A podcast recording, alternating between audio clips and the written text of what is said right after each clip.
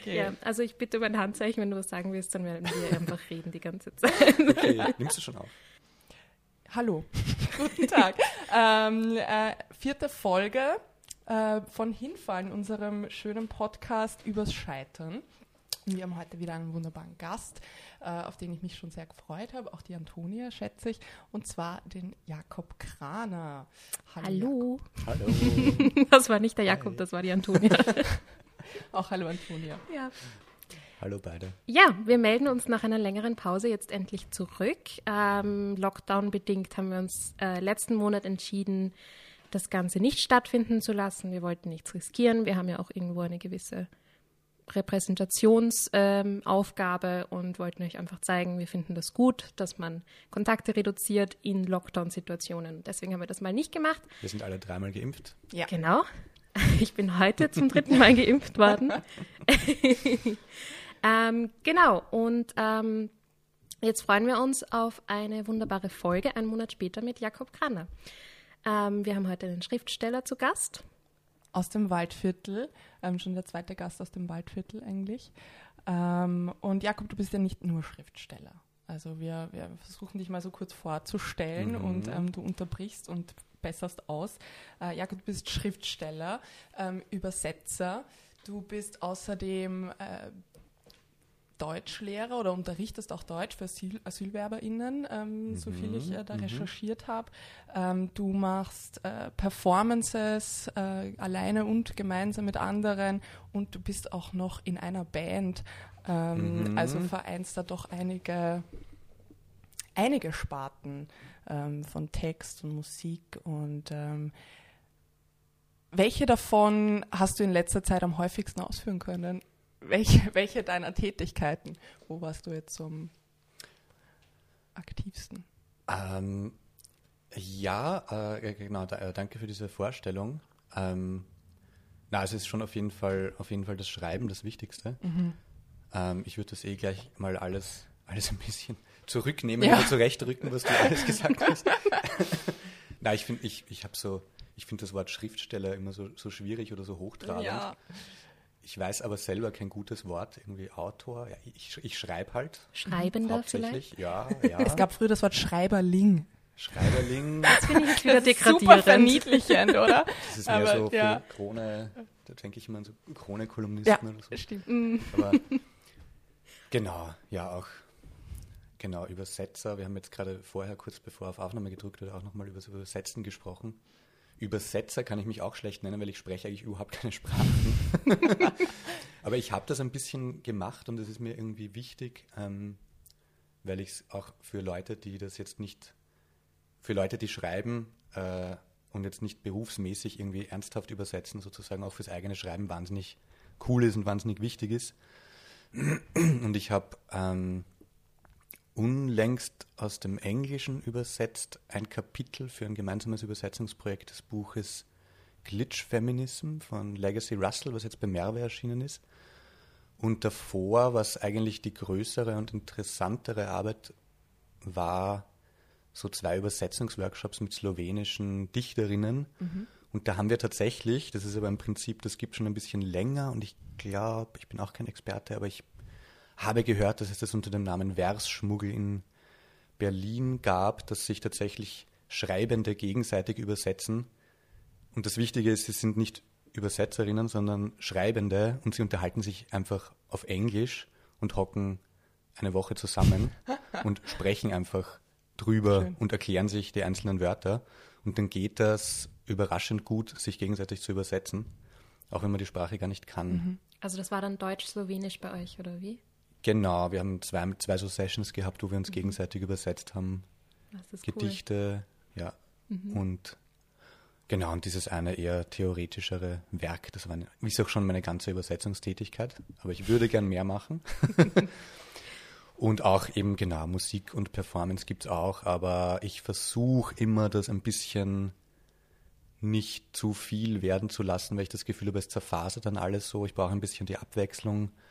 Aber wenn man jetzt so fünf verschiedene Sachen gleichzeitig macht, dann habe ich das Gefühl, die Auseinandersetzung wird vielleicht schnell mal oberflächlich. Deswegen habe ich so das Musikprojekt und das Literaturperformance-Projekt Via der Krana sind eher so wirklich als Nebenprojekte äh, benannt, klassifiziert. Es, sind ja nicht, es, es klingt ja schon auch danach, als würden sich die alle gegenseitig äh, auf positive Art und Weise beeinflussen. Es sind ja Gott sei Dank nicht Sparten, die gar nichts miteinander Mhm. zu tun haben oder Bereiche. Ja, natürlich, genau. Also zum Beispiel die, äh, meine Band Smash to Pieces. Wir haben jetzt pandemiebedingt ein bisschen wenig gemacht. Ähm, aber vielleicht auch, weil wir ein bisschen faul waren oder so. Zwischen Das die Ausreden schon ein manchmal so bisschen. an das sich. haben Bands so an sich, absolut. aber das mache ich auch mit zwei äh, anderen schreibenden Leuten, Verena Dürr und David Hoffmann.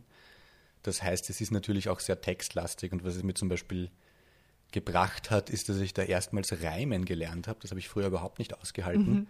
Und dann ging das plötzlich so einfach so, ja, einfach so in Vierzeiler Portionen zu texten, wo sich, wo einfach immer dieselbe Silbenanzahl ist und die Wörter sich reimen. Habe gemerkt, ah ja, wenn, wenn ich jetzt irgendwie, da, ich, ich will irgendwas sagen, ich will ein Gedicht schreiben oder was auch immer, dann denke ich mir, ah, jetzt probiere ich es mal zu reimen, dann muss das irgendwie, irgendwas, das ich sagen will, muss dann in diese Reimform reinpassen. Das war mir furchtbar peinlich, was dann So rausgekommen ist. Schüttelreime. Ja, ja, das ist noch ein bisschen netter, f- netter und klein, aber auf jeden Fall zum Beispiel hat dieses Projekt mich dahin geführt, dass ich gesehen habe, okay, ich habe irgendeine weirde Zeile, die mich irgendwie interessiert. Keine Ahnung, wie es weitergeht. Ich schaue mal, welches Wortmaterial rauskommt, wenn ich auf das letzte Wort reim. Und dann komme ich zu einer neuen Bedeutung. Dann komme ich irgendwie weiter, wo ich sonst nicht hingekommen wäre. Ja, Also sowas zum Beispiel bin ich durch, durch die Musik und durch Texten für die Musik ja. hingekommen. Also Ja. quasi durch das Scheitern am Format Reimen Mhm. bist du in eine ganz andere und neue Art vom Schreiben reingerutscht. Kann man das so sagen?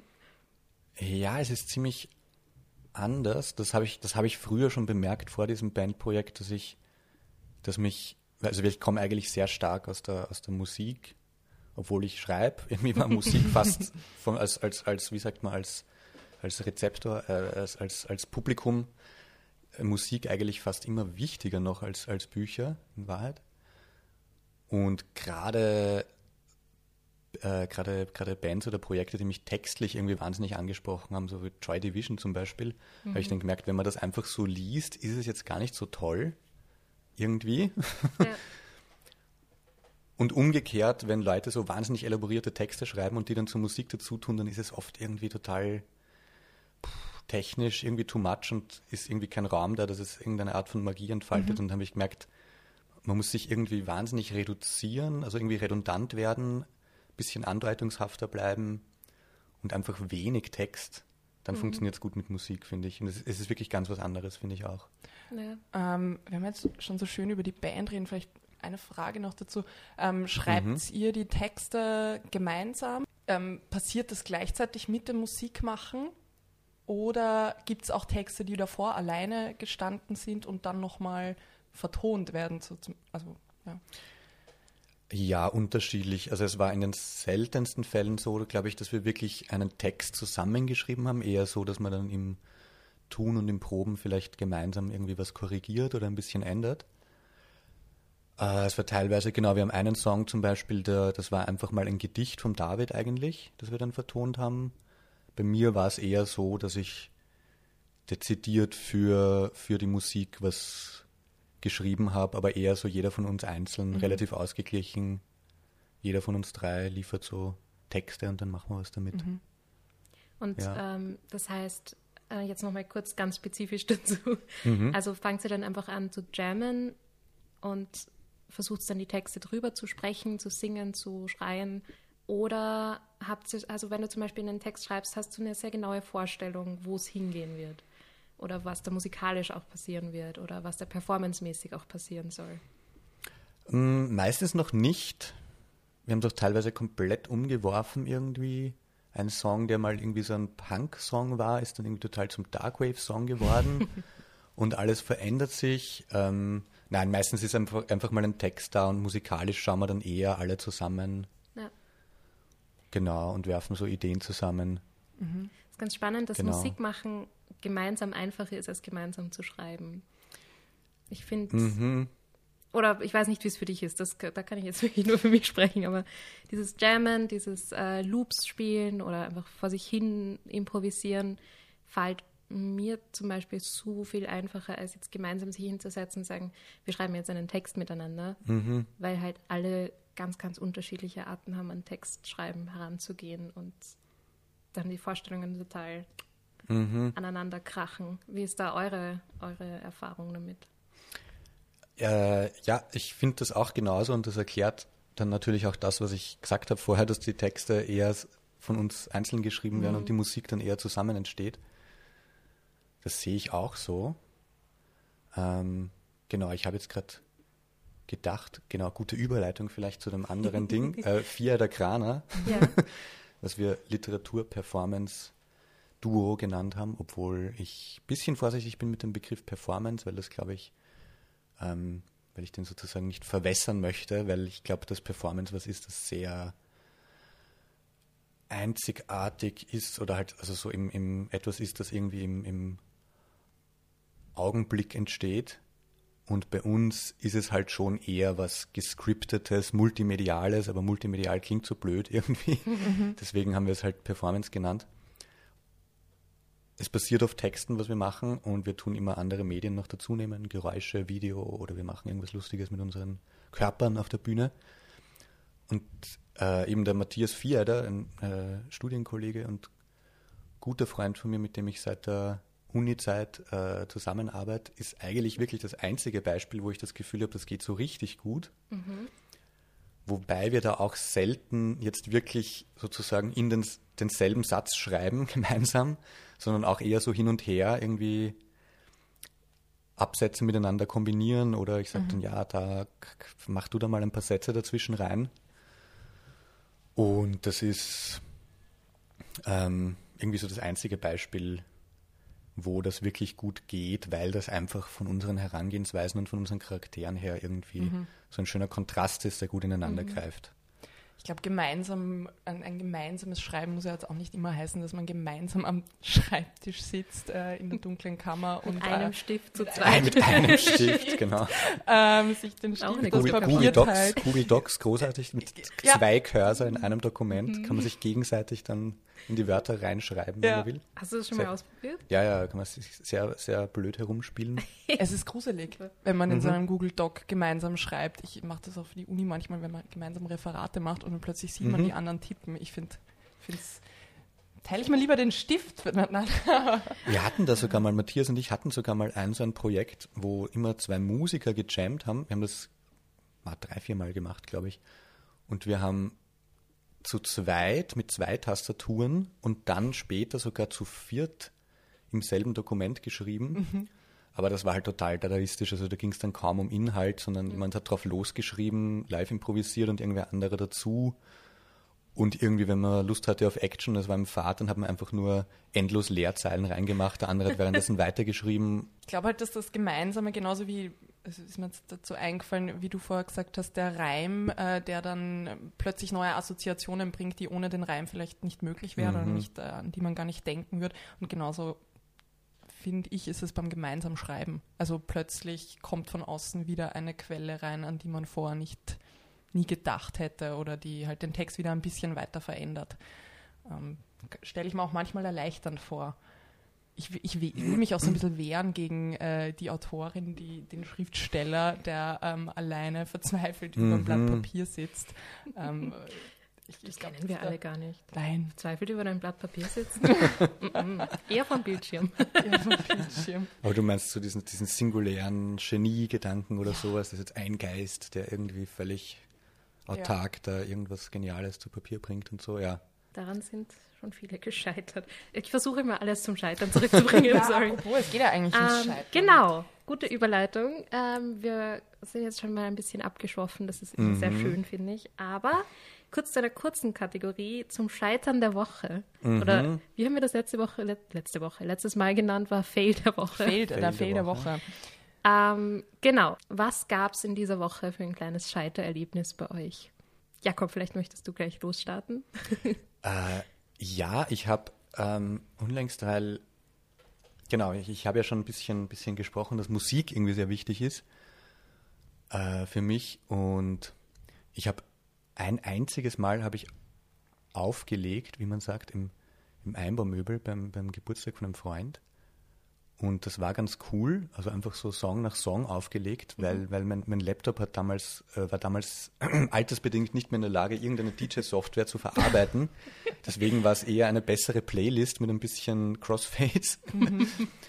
Aber jetzt ähm, habe ich mir gedacht, ich will das irgendwie wieder aufnehmen und habe mir Serato runtergeladen, die DJ-Software, Mhm. weil ich einfach rumgelaufen bin schon länger und so schöne Sachen in meinem Kopf hatte, wo ich mir also ich, ich, ich laufe dann rum und ich höre Musik und ich höre zwei Songs und ich denke mir, ah, Wahnsinn, wenn ich da stehen würde, irgendwie vorne im Club oder sowas und auflegen könnte, das und das zusammen, das wird so gut klingen.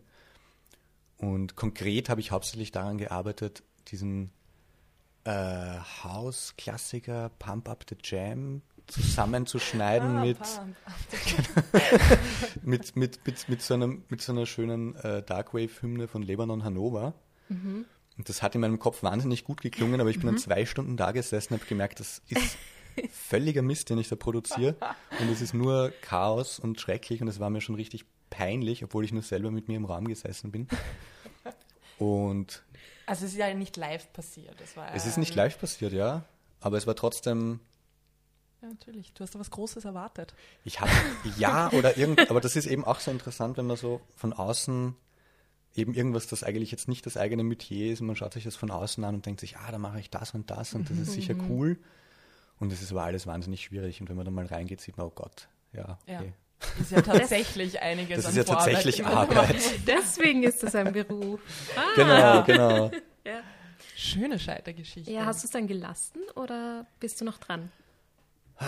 Ja, naja, ich habe es ich hab's jetzt mal gelassen. Ich habe gemerkt, da müsste ich mal irgendwie meinen Bruder, den Pauli, mal interviewen und irgendwelche langen YouTube-Tutorials reinziehen. Wenn ich Zeit hätte dafür, dann hat das vielleicht irgendwann Zukunft. Aber es war ein bisschen ernüchternd, dass ich merke, ah ja, okay, das ist halt einfach Arbeit, da muss man sich Zeit nehmen.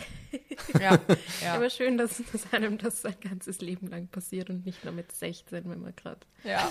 irgendwie sich denkt, ja, also jetzt schreibe ich einen Song. Genau.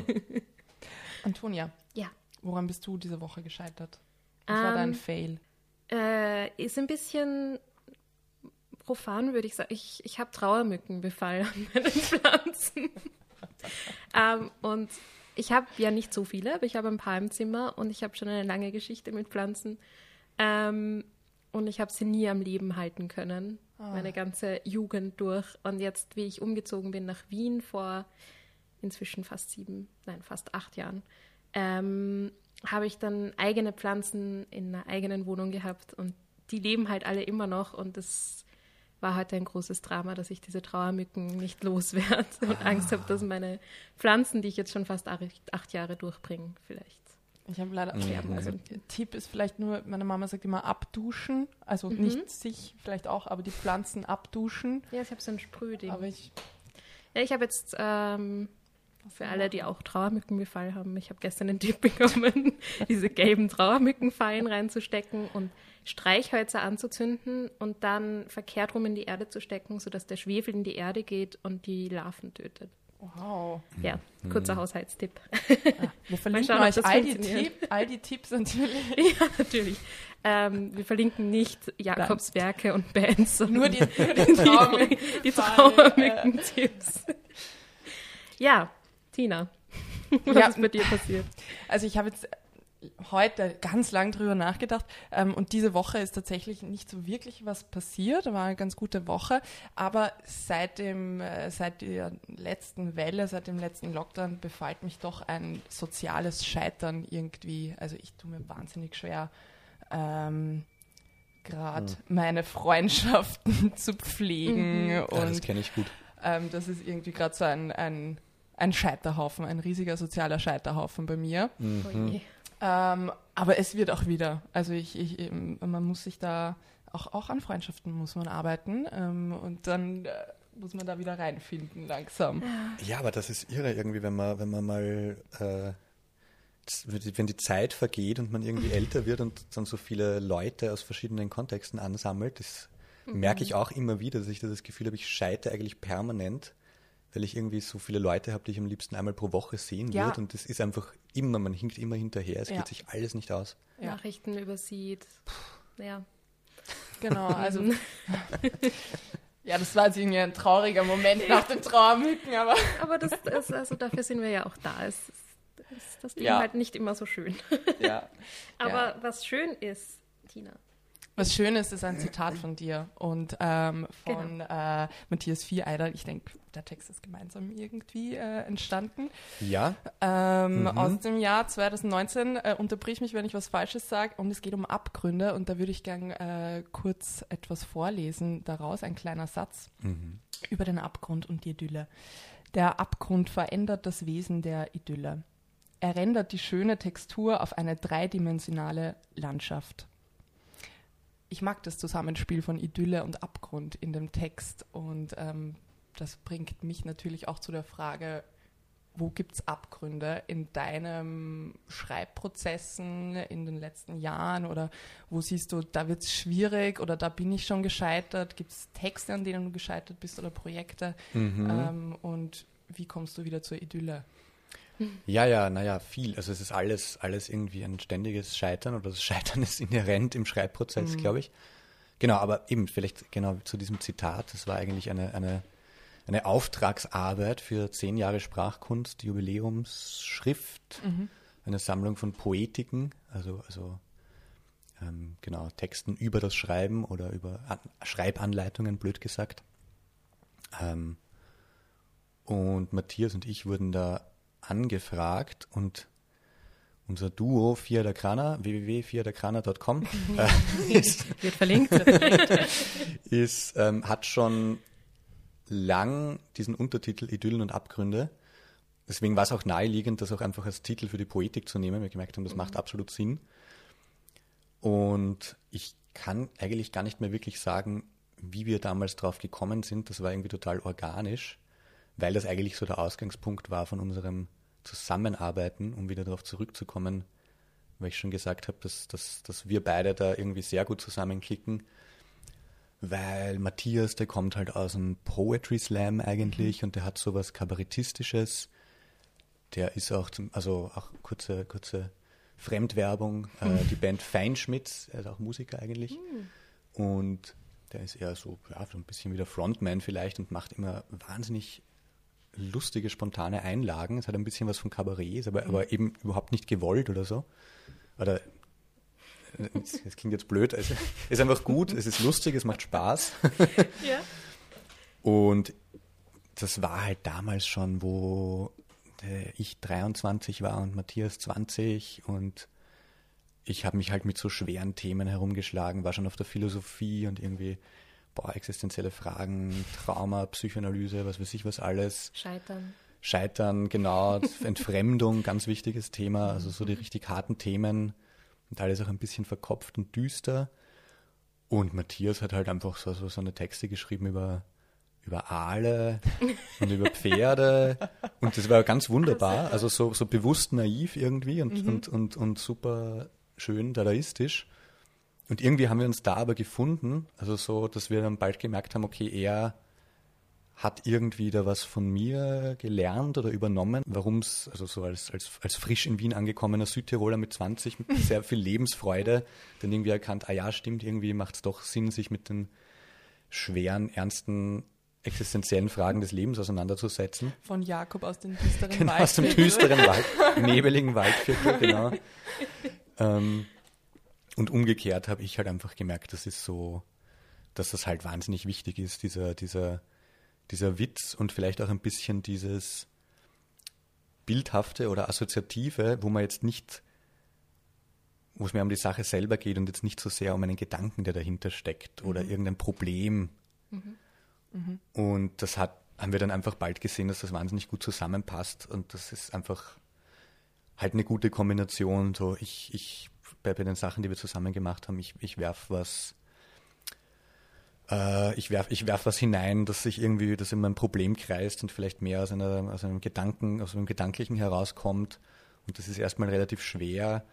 Und dann gerätscht Matthias so dazwischen mit, mit irgendwas über Sonnenschein und Tiere und das entfaltet dann halt einfach so eine, ist dann irgendwie mehr als die Summe der Einzelteile. Also das ist einfach durch diesen Kontrast wird eben, und auf das läuft es, glaube ich, bei diesem Zitat oder bei dieser ganzen Poetik überhaupt auch ein bisschen hinaus, dass das halt einfach auch nicht wahrhaftig ist, wenn man jetzt dieses ganze Schwere mit Problemen herumwälzen zu Mhm. ernst nimmt. Dass es eben von so einem, von, so- von sowas, von sowas idyllischem, netten, lustigen schnell mal so ausgehebelt werden kann, ohne dass es irgendwie weggeschoben wird. Mhm. Also, ah ja, okay, das gibt es irgendwie auch.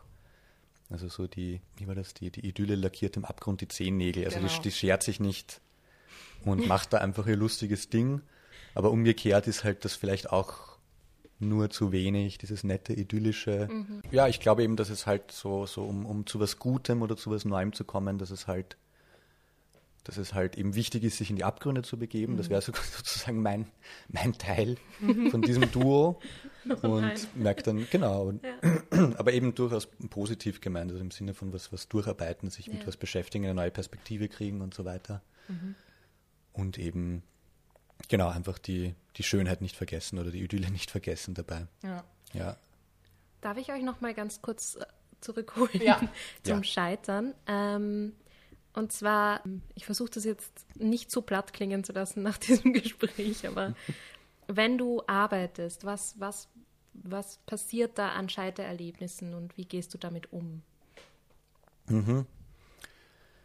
Ähm, ja, wie vorher schon kurz gesagt, es ist eben ständig eigentlich. Also ich glaube, es gibt verschiedene Typen. Es ist immer so ein bisschen blöd, so eine Typeneinteilung, aber ich habe schon so ein bisschen das Gefühl, auch wenn ich meine ganzen Kolleginnen und Kollegen beobachte, dass es da manche Leute gibt, die irgendwie so im Tun sind die ganze Zeit und so viel Freude haben einfach an dem Tun und Herumspielen, die einfach laufend produzieren, die ganze Zeit produzieren und irgendwie, wenn sie lang genug dran sind, kommt was Cooles raus. Und dann gibt es aber schon viele andere und mich hat das immer, weil ich auch so bin, hat es mich dann beruhigt, dass ich sehe, dass auch meine Professoren mit Ende 60, 70 plus das immer noch sagen, so wie Zitat Robert Schindel, glaube ich, ähm, das Schreiben ist furchtbar, nur das Geschrieben haben ist eigentlich schön. Ja. Und dann denkt man sich immer so, so ah, das darf ja eigentlich nicht so sein. Ich, ich bin schlecht, wenn ich so denke, dann, dann mag ich es nicht wirklich und ich bin zu faul oder was weiß ich was. Aber das geht eben vielen Leuten so. Und also ja. genau, aber eben unabhängig davon, was ich auch, auch teilweise von meiner älteren Professorinnenschaft öfters gehört habe, dass es halt immer, wenn man was Neues anfängt, dass es immer diesen absoluten Nullpunkt gibt. Ähm, man hat irgendwie eine Idee, man ist irgendwie äh, motiviert und hat so eine Perspektive, dann probiert man mal aus, vielleicht fühlt es sich zum ersten Abend gut an, in der Früh macht man es wieder auf, merkt, boah, es funktioniert eigentlich überhaupt nicht. Das steigert sich dann noch bis zu dem Punkt, dass man sich denkt, man selber funktioniert eigentlich überhaupt nicht, man hat noch nie irgendwann irgendwas Gutes fabriziert, das war jetzt alles eine Lüge oder man hat vielleicht einmal was Gutes fabriziert, aber das war es jetzt für immer. Und Du beschreibst gerade sehr gut meinen Wochenrhythmus. genau, genau. Ja, also ich glaube, du sprichst da vielen aus der Seele. Gerade dieses alles eine Lüge. Ja, genau. Und an den Punkt muss man aber irgendwie kommen und dann halt Ja. einfach weitermachen und dann geht's wieder weiter. Und jetzt mache ich das inzwischen schon lang genug, dass ich tatsächlich schon eher dankbar bin, wenn ich dieses existenziell aufgelöste Scheiternsgefühl habe. Dann denke ich mir, ah ja, okay, passt, ich bin ich am richtigen Weg. Ja, Der Punkt kommt. Dagegen, dann. wenn ich irgendwie eh so zu satt und zufrieden bin, denke ich mir, hm, irgendwie Gefährlich. gefährlich, ja, ja. genau. Ja. Das hast du gerade sehr gut beschrieben. Ich glaube, da können sich jetzt viele drin wiederfinden. Das Okay. ist wirklich. Vielleicht auch manche nicht, aber Ich kann mich drin wiederfinden. Ganz ich auch, absolut. Das ist auch spartenübergreifend. Das, denk das denke ich auch. Ich Nullpunkt. glaube, Ja, alles, was länger Fall. als zwei Ja, ja. Minuten zu produzieren dauert, selbst zwei Minuten Sachen. Ich glaube, selbst wenn du jetzt irgendwie eine Pflanze umtopfst, kannst du dann glücklich oder nicht Da glücklich kommt auch der Nullpunkt, wo alles umfällt. Ist halt irgendwie weniger heftig, aber ja, also ich denke mir, Schreiben ist ja wahrscheinlich, also bei den meisten Dingen, die du schreibst, ist ja wahrscheinlich bei dir auch ein langer Prozess. Mhm. Ähm, Korrigiere mich, wenn ich falsch liege, aber da kommt es ja ständig diese Wellenform, oder? Mhm, mhm, Wie bleibst du dran? mhm. Ist das wirklich einfach dieses Gefühl, das du inzwischen entwickelt hast, dieses Feeling jetzt, ähm, ich weiß schon, das kommt dieser Punkt, das kommt dieser Nullpunkt und wenn ich weitermache, dann wird es was Gutes? Oder hast du noch andere Arten, damit umzugehen, wenn dieses Null kommt? Oder hörst du dann manchmal auch einfach auf mit irgendwas und sagst, gut, es ist schon so lange auf diesem Nullpunkt, da, da kommt nichts mehr. Ähm, ja, teils, teils. Also da fallen mir jetzt verschiedene Sachen ein. Ich meine, im, im Grunde, genau, hauptsächlich ist es so, dass man irgendwie mit der Zeit lernt, das einfach zu akzeptieren, dieses, dieses Nullpunktgefühl und dass man dann einfach mhm. trotzdem sich hinsetzt und irgendwie weitermacht. Ähm, und ja, also eh, keine Ahnung, jetzt gerade zum Beispiel, ich habe eben ein, vor zwei Monaten irgendwie ein Manuskript, das Manuskript für mein erstes Buch fertiggestellt und weggeschickt und ich habe mich jetzt gerade erst irgendwie mit ein paar Stunden vom Podcast, wo ich so nachgedacht habe, habe ich mich plötzlich erinnert, ah ja, stimmt, im Sommer und im Herbst war ich eigentlich in einem irrsinnigen Hoch, mhm. weil halt dieses Projekt, das sich wirklich auch sehr lang, sehr lang gezogen hat, weil ich am Anfang auch überhaupt noch nicht gewusst habe, wird das ein Buch oder wird das kein Buch. Mhm. Fange ich da was anderes an, fange ich da was anderes an, viele kleine Sachen, viele kleine Aufträge und sich das so langsam rauskristallisiert hat, okay, das ist ein eigenes Ding, ähm, das ein eigenes Buch wird. Und ähm, ja, irgendwann entwickelt es dann halt so einen Zug. Mhm. Und ich mhm. glaube, je größer das ist, desto größer ist dann auch dieser Zug, den das entwickelt. Also da hat es wirklich lang angehalten, dass ich gemerkt habe, das muss jetzt fertig werden und es ist schon genug da. Und die Schwierigkeiten gab es natürlich, dass man mal einfach einen Nachmittag an einem Satz sitzt. Das ist einfach so. Ja. Aber, aber irgendwie war dann die, die Perspektive, das fertig zu haben oder die Lust an dem Ganzen mhm. sehr stark, so dass ich, dass ich wirklich so, also von meinem eigenen Text teilweise so berührt war, dass ich irgendwie da heulend da gesessen bin manchmal und dann gemerkt habe, okay, das ist jetzt ein absoluter Ausnahmefall, das musst du jetzt genießen und mhm. dich ja nicht dran gewöhnen, dass Schreiben immer so ist. Und dann ja. ist es eigentlich eh, also so seit seitdem habe ich es jetzt recht wenig gemacht die letzten zwei Monate und bin eh jetzt gerade vielleicht eher in einer Phase, wo ich so merke, boah, irgendwie äh, bin ich gerade nicht so ganz überzeugt oder weiß noch nicht ganz, wie es weitergeht. Mhm. Und genau. Aber der Abstand tut auch gut oft, also dann wieder zurückkehren, ähm, vielleicht sich nochmal berühren lassen ähm, mhm. von dem einen Satz oder den Sätzen. Ähm, ist ganz gut, dann wieder ein paar Meter zurückgehen. Ja, sicher, das ist auch nie fertig. Also wenn ich jetzt Sachen lese, die ich vor Jahren geschrieben habe, dann lese ich die ganz anders. Mhm. Und man könnte auch immer ewig weiter überarbeiten. Also, ja. Ja, das wäre nämlich interessant. Wo findest du den Punkt zu sagen, nein, jetzt fertig. Jetzt ist fertig, jetzt möchte ich es gerne herausbringen oder jetzt möchte ich es gerne, wenn das jetzt auf Musik bezogen ist, mhm. jetzt möchte ich es gerne vorspielen, das nehmen wir jetzt auf ins Repertoire. Also wann, wie kommst du an den Punkt zu sagen, das war's jetzt? Mhm. Ja, das ist eigentlich recht einfach. Also wenn es jetzt wirklich um einen Text geht, den ich fix und fertig fürs Drucken haben will, also der wirklich fertig sein soll, dann ganz einfach dann, wenn ich merke, ich besser Sachen aus auf eine Version davor. ah, ja. Also wenn man etwas mhm. überarbeitet und dann beim nächsten Durchlesen wieder zurück überarbeitet, mhm. dann ist irgendwie klar. mhm. Und wenn es halt genug, ja, genug Abhängzeit sozusagen gegeben hat, also das darf man, glaube ich, nicht auf keinen Fall unterschätzen, wie viel Abstand, also wenn du eben gerade gesagt hast, Abstand, Tina, also dass man halt wirklich nicht nur nicht nur drei Tage irgendwie jetzt eine Kurzgeschichte liegen lässt, sondern wirklich länger. Ja. Ich habe es teilweise gemerkt, Sachen, die ich mit einer zwei Monats kurze Texte, die ich mit einer zwei Monatspause nochmal überarbeitet habe, dann nehme ich sie ein Jahr später wieder her und ich merke, sehe Sachen, sehe immer noch so viele Sachen, die ich vorher nicht gesehen habe. Also einfach Genau, man kann schnell mal glauben, dass was fertig ist, aber da sollte man sich nicht trauen. Da sollte man sich selber nicht trauen, solange man nicht wirklich protokolliert hat, aha, Moment, ich habe es auch zwischendurch mal wirklich zwei, drei Monate nicht angeschaut. Ja, ich meine, geht, geht, geht, vielleicht mhm. oft jetzt nicht wirklich so lang, aber Deadlines. optimalerweise soll es so sein. Genau, aber ansonsten bin ich, ähm, ja, bin ich vielleicht auch ein bisschen schamlos und finde es auch nicht so schlimm, so Work in Progress zu machen. Also gerade bei Lesungen ja. Kann man ja vielleicht irgendwie auch dazu sagen. Oder gerade oder bei, bei, bei Liedern finde ich es jetzt auch nicht schlimm. Da bringt ja. vielleicht eben dieses, äh, dass du da mehrere Arten von Textproduktion hast. Also, dass du Performances machst, dass du in einer Band bist, ähm, wo ich mir vorstellen kann, dass viele Dinge vielleicht auch vielleicht sogar ähm, performativ entstehen erst ähm, und live entstehen. Also dass man da sich Mhm. nicht so auf ein etwas muss fertig sein fixiert, dadurch, dass du diese Dinge auch Mhm. alle hast. Genau, stimmt. Ja, wenn es um Live, wenn es um Live-Sachen geht, das wird halt immer in dem Moment irgendwie aktualisiert und das ist dann immer anders, auch je nach Kontext.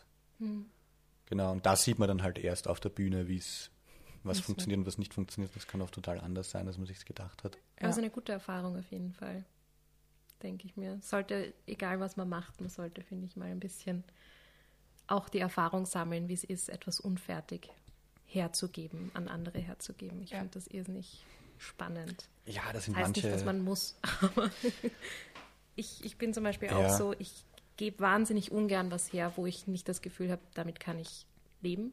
Mhm. Aber gerade in einem Musikstudio musst du das. Oder Mhm. in Probensituationen, da kannst du nicht sagen, ja, aber ich bin noch nicht ganz fix mit dem Song, wir können den noch nicht proben, sondern da muss man sich einfach reinstürzen und sagen, wir machen das jetzt. Und an der Uni musst du einfach auch Sachen abgeben, wo du selber noch nicht, vielleicht auch noch nicht einmal die Zeit gehabt hast, das abhängen zu lassen.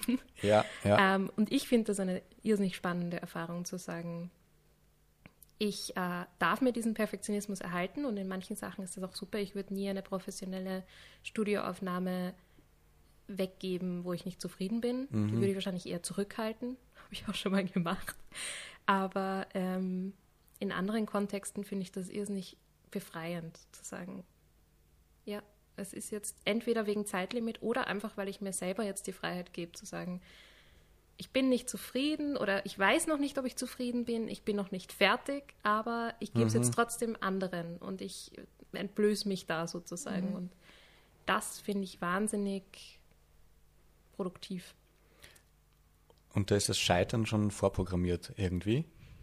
Also, also, oder ich, ich, ich denke mir das gerade Ja. so, dass man da eben nicht, gerade wenn man was Neues ausprobiert, das halt nicht, nicht funktionieren wird, wenn man nicht schon irgendwann mal äh, zu einem Punkt, an einem Punkt damit rausgeht, ähm, wo es eigentlich vielleicht relativ klar ist, dass das jetzt noch nicht funktioniert, aber wenn ja. man es dann mal gemacht hat und danach gescheitert ist, ist man nachher klüger. Ja. Genau. Das sind auch Kontexte, glaube ich, wahnsinnig wichtig. Also, dass man zum Beispiel vielleicht mal vor Freunden ein Konzert spielt und schaut, wie gehen die damit um? Oder in einem kleinen Café, wo man sich denkt, da hört ich nur die Hälfte zu. Ja, Ähm, genau. Oder, oder eigentlich auch an Uni. Ich finde, an Unikontexten ist das auch total wichtig, dass man lernt. Du hast ja auch viel üb- über, gerade über deine ProfessorInnen gesagt, dass, dass die dir auch dafür gegeben haben. Und ich glaube, das darf man auch ausnutzen an der Uni, dass man auch Sachen abgibt, die noch nicht perfekt sind und sich von denen ein Feedback abholt, was überhaupt nichts heißt. Also das, das Mhm. hat ja dann nichts zu bedeuten für deinen Werdegang, für deinen, gut, manchmal sind es Noten, auch die sind nicht so wichtig, Ja. aber ähm, dass man sich den Kontext natürlich aussucht, indem Mhm. man was hergibt und auch die Menschen, denen man es gibt. Weil natürlich, wenn ich jetzt eine nicht abgemischte Aufnahme, wo ich auch noch nicht ganz sicher bin, ob es mir gefällt, an irgendwen gebe, der sich mit Aufnahmen und, und überhaupt mit Musik machen nicht viel beschäftigt hat, wird diese Person vielleicht sagen, das klingt aber kacke. Wohingegen dann vielleicht eine Professorin oder eine Kollegin sagen würde, ah ja, ist noch nicht abgemischt, aber ich weiß ja, wie es klingt, wenn es abgemischt ist oder ich weiß ja, was das bedeutet und sich das dann objektiver anhat. Also ich glaube, also natürlich, man kann sich auch selbst quälen, aber das muss man dann auch nicht. Aber klar, das Scheitern ist sicher vorprogrammiert. Das glaube ich auch. Und das ist auch, finde ich, ein wahnsinnig wichtiger Part vom ja, Kreativarbeiten. Ja, Also deswegen machen wir auch diesen Podcast, einfach weil es so ein, ein wirklich, wirklich wichtiger Teil ist und der nicht genug Beachtung findet, finde ich, in vielen Sparten. Aber zum Scheitern, Tina. Ja, die Ich habe ja letzte, letztes Mal gefragt, woher kommt das Wort Scheitern? Tina. Ja, ich habe Hausübung bekommen und ich habe meine Recherchiere. Hausübung äh, erledigt. Ähm, und äh, ja, wo kommt das Wort Scheitern her? Wir haben ja damals mit Valentin dann schon ein bisschen, er hat schon gesagt, ja, der Scheiterhaufen, vermutlich vom Holzscheit, ist natürlich auch so. wäre auch meine ähm, erste Idee, ja. ähm, es kommt vom Holzscheit und hat zum ersten Mal so im 16. Jahrhundert Verwendung bekommen und ist aber dann vor allem auch eingesetzt worden ähm, bei um Schiffbruch zu beschreiben und äh, dass ein Schiff, sobald Mhm. äh, es bricht, sobald äh, es zu Schiffbruch kommt, eben zu scheitern wird. Also Mehrzahl vom Holzscheit. Wahnsinn. Und ähm, das habe ich sehr, sehr schön gefunden, äh, mir dann auch das Schiff vorzustellen, wie es zerberst äh, und zerbricht Mhm. Und eben nicht strandet, also im Ganzen bleibt und wo liegen bleibt, Mhm. sondern ähm, wirklich zu, zu Bruch geht und kaputt geht, ähm, in Trümmer zerbricht. Ähm, Das habe ich sehr, sehr schön gefunden. 16. Diesen- Jahrhundert. 16. Jahrhundert war so, waren so Ein junges Wort, ne? Ja. ähm, Stimmt. und im Mittelhochdeutsch, aber ich bin jetzt eben keine äh, Germanistin, ja, ähm, im Mittelhochdeutsch kommt also wurde, wurde das, äh, wurde, kommt das Scheitern von, äh, man schreibt es S-H-I-T, also Shit. ähm, äh, Finde ich auch ganz lustig. Ähm, da habe ich dann auch gleich recherchiert, ob das jetzt, ob dann im Englischen das Wort irgendwie, aber da habe ich nichts gefunden. Aber ja, ich habe meine. Hausaufgaben erledigt, finde ich. Und ich finde, Ich finde auch die. Metapher vom Schiff, das zerbricht ähm, und das scheitert, weil es nicht ans Ziel kommt, wirklich sehr schön, ähm, auch eben im Gegensatz zu dem Stranden. Ähm, äh, Mhm. Was auch ein nicht ans Ziel kommen ist, aber ein im, im, im Ganzen bleiben noch, ein äh, Mhm. ähm, nicht zu Stücke, zu kleinen Stücken werden. Ich finde, Schiffbruch erleiden ist auch irgendwie sehr bezeichnend für das, was wir alle machen. Also Schiffbruch. dafür Kunst zu machen. Schiffbruch erleiden, weil einem manchmal auch einfach die Luft wegbleibt oder man das Gefühl hat, man geht unter oder man kann sich nirgendwo mehr festhalten, weil alles wegtreibt. An der also- Tür kann man sich festhalten, wie bei Titanic. Ja, aber eben auch nur eine Ja. Person. Ja, Und wie lange ist auch die Frage. Kommt drauf an, ob man im Polarmeer scheitert oder im Mittelmeer, genau. Kroatien. Ja, mich hat das auch natürlich gleich an deine Band ein bisschen erinnert, über die wir aber jetzt eh auch schon gesprochen haben, äh, Smash to Pieces, ähm, das ja wiederum ein, ein äh, Entlehnung von einem Zitat ist, das ähm, wir lang gefunden haben am, äh, am Flakturm in Wien, Mhm. ähm, von, wie, wie schreibt man den? Wir wissen es selber auch nicht. Lawrence Wi- Wiener oder Wiener- Weiner, ja. wir wissen es selber nicht. Weil ich habe mir, ich hab mir eben heute nochmal gedacht, äh, super, jetzt mache ich da meinen, meinen tollen Input, weiß nicht mal, wie man ihn ausspricht, aber ich sage jetzt Lawrence Wiener. Ja, ich glaube, ich sage meistens Weiner, aber ich, Okay, wir wissen es selber auch nicht tatsächlich. okay. Aber Smash, Smash to Pieces äh, in the Still of the Night, eben das Genau. äh, Zitat. Und äh, ihr habt euch das für euren Bandnamen gestohlen. Genau, genau. Wir haben auch, genau, stimmt übrigens, Lawrence, Lawrence Weiner beziehungsweise Mhm. Wiener, unlängst gestorben vor zwei Wochen oder so. Ja, Wirklich? Ja, wir haben ihn tatsächlich, wir haben ihn tatsächlich sogar mal getroffen. Das war lustig. Da sind wir bei mir im Wohnzimmer gesessen und haben geprobt und plötzlich schreit David auf und sagt, ah, interessant, der Künstler ist gerade in der Stadt ums Eck in Muse im, im siebten Bezirk in einer Galerie bei einer Vernissage. Er ist eigentlich Amerikaner. Ja. Irgendwie so ein Kon oder? Ich glaube Amerikaner, ja. ein äh, Konzeptkunst, Pionier und halt schon, also war jetzt nicht sehr alt, aber schon so, so ich glaube 79 jetzt verstorben, eben vor zwei Wochen. Also schon lang im Geschäft und wir sind dann wirklich spontan hingefahren und haben ihm kurz erzählt, dass wir eine Band haben, die nach so einem Zitat benannt ist. und haben ein Selfie mit ihm gemacht und er war ein sehr, sehr, sehr cooler Typ Ah, und sehr, sehr schön. Ähm, und wir wissen trotzdem nicht, wie man seinen Nachnamen wirklich ausspricht. ah, habt ihr ihn nicht gefragt? Vielleicht haben wir es da sogar an dem Abend in Erfahrung gebracht, weil das ist auch so ein Galerist, mit dem haben wir auch geredet, der hat viel mit ihm zusammengearbeitet. Winter heißt diese Galerie, glaube ich, im siebten Bezirk. Und wir haben es vielleicht einfach wieder vergessen. genau, aber auf jeden Fall haben wir uns nach diesem Zitat am Flakturm, nach diesem Kunstwerk benannt, ähm, das ja eigentlich anspielt auf das Geräusch zerbrechender Flaschen in der Nacht. Oder aus Insiderkreisen weiß ich, genau genommen war es eine leere Whiskyflasche, die Lawrence Weiner selbst in den 80er Jahren im leeren Wien auf den Boden geworfen hat. Und dieses Geräusch der zerbrechenden Flasche in der Nacht war der Ausgangspunkt von dem Ganzen. Und es hätte ja eigentlich nur ganz kurz dort sein sollen für einige Wochen im Rahmen von den Festwochen, 1990 glaube ich oder so circa. Ist dann aber dort geblieben und ist halt so als antifaschistisches Mahnmal ein bisschen Genau. geframed worden und behandelt worden. Und gerade das, dass es halt so eben so diese, diese Poetik, dieses Poetische, das da halt drinnen steckt, dass es jetzt nicht so eine plakative Message ist, irgendwie ba, ba, ba, Faschismus ist schlecht, das irgendwie so, sondern dass Vielleicht halt steht das als nächstes. Bla bla bla, Faschismus ist schlecht. Ja. Jakob Kraner, genau. 18. Dezember Okay, das, 2021. sowas, sowas finde ich halt fad einfach. Ja, also da das denke ist ich mir, das ist, ja, das ist dann halt irgendwie, sind dann halt Slogans von politischen Gruppierungen oder so, schön Mhm. und gut. Aber eben, ich finde halt Kunst oder Literatur hat, hat andere Möglichkeiten. Mhm. Und gerade sowas Kleines, sowas, sowas Kleines, bisschen Rätselhaftes, finde Mhm. ich, gibt oft am meisten her. Und das war, also das war wirklich, ich, ich wohne in der Gegend halt schon länger und es war einfach unglaublich, das von verschiedenen Punkten plötzlich zu sehen. Da steht man bei auf der Pilgrambrücke und wartet auf den Bus und schaut zwischen den Häusern durch und da steht Smash to Pieces in the Still of the Night. Und es hat eine ziemliche Kraft, finde ich. Ja. Genau. Und passt, passt zu der Schiffmetapher und vorher, von vorher. Stimmt. Zu der Schiffmetapher passt übrigens auch gut, dass unser größter Hit sozusagen, irgendwas, das hoffentlich mal unsere Single-Auskopplung wird, Plane Crash heißt Ah, und von einem, von einem zerbrechenden Flugzeug handelt. Also Was wir heute wieder für Verbindungen, ja. ich ja. habe gerade so viel gelernt. Ich habe gerade so viel gelernt von dir. Du hast das jetzt aus dem Stegreif, erzählst uns deine gesamte äh, ja, Zitatentwicklung. voll. super Ja. spannend. Okay. Ja, aber das war unsere Überleitung zu eurer Band. Und da habe Mhm. ich jetzt eine Frage. Mhm. Ich, ich bin heute für die profaneren Fragen zuständig. Ja, äh, meine. Ausrede ist, ich bin heute geimpft worden. Spürst du es schon? Geht- Nein, ich habe erstaunlich viel Energie. Mehr als eigentlich die gesamte letzte Okay. Woche. Bei mir, bei mir war es äh, erst am nächsten Hallo. Tag. Bei mir auch. Tag 2 war Ja, also niederschmetternd. Ja, okay.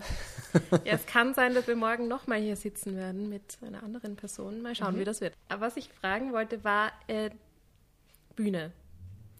mhm. Es äh, ist ja doch ein großer Unterschied dazwischen, zu Hause zu sitzen und zu schreiben und auf der Bühne zu stehen und Texte zu präsentieren oder Musik zu machen. Mhm. Egal, ob das jetzt ein Duo ist oder deine Band eigentlich.